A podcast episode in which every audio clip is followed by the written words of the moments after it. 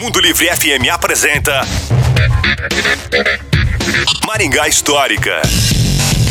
E aí, pessoal, tudo bem? Aqui quem fala é o Miguel Fernando do Maringá Histórica.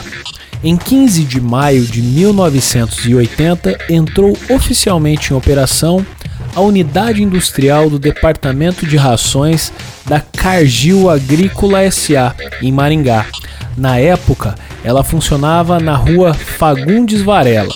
Com capacidade instalada de produção de 15 mil toneladas mensais, sua linha de produção incluía rações prontas e concentradas para aves, suínos, bovinos, equinos, ovinos, entre outros. O terreno ocupado pela Cargill em Maringá possuía mais de 22 mil metros quadrados. Desses, 7 mil metros quadrados com áreas construídas, com dois silos verticais, dois graneleiros e também um tanque para armazenamento para até 500 toneladas de melaço.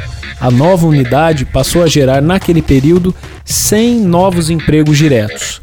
A cidade de Maringá foi escolhida em função das matérias-primas disponíveis na região, além das facilidades de acesso em face dos ramais ferroviários. Atualmente, a Cargill funciona aqui em Maringá na rodovia PR 323, quilômetro 1, no Parque Industrial. Só para a gente fazer uma ponderação, a Cargill iniciou suas atividades nos Estados Unidos em 1865. Se você gostou dessa e quer saber mais sobre outras histórias de Maringá, nos procure no Instagram Maringá Histórica. A história em tudo que vemos. Você ouviu Maringá Histórica com Miguel Fernando.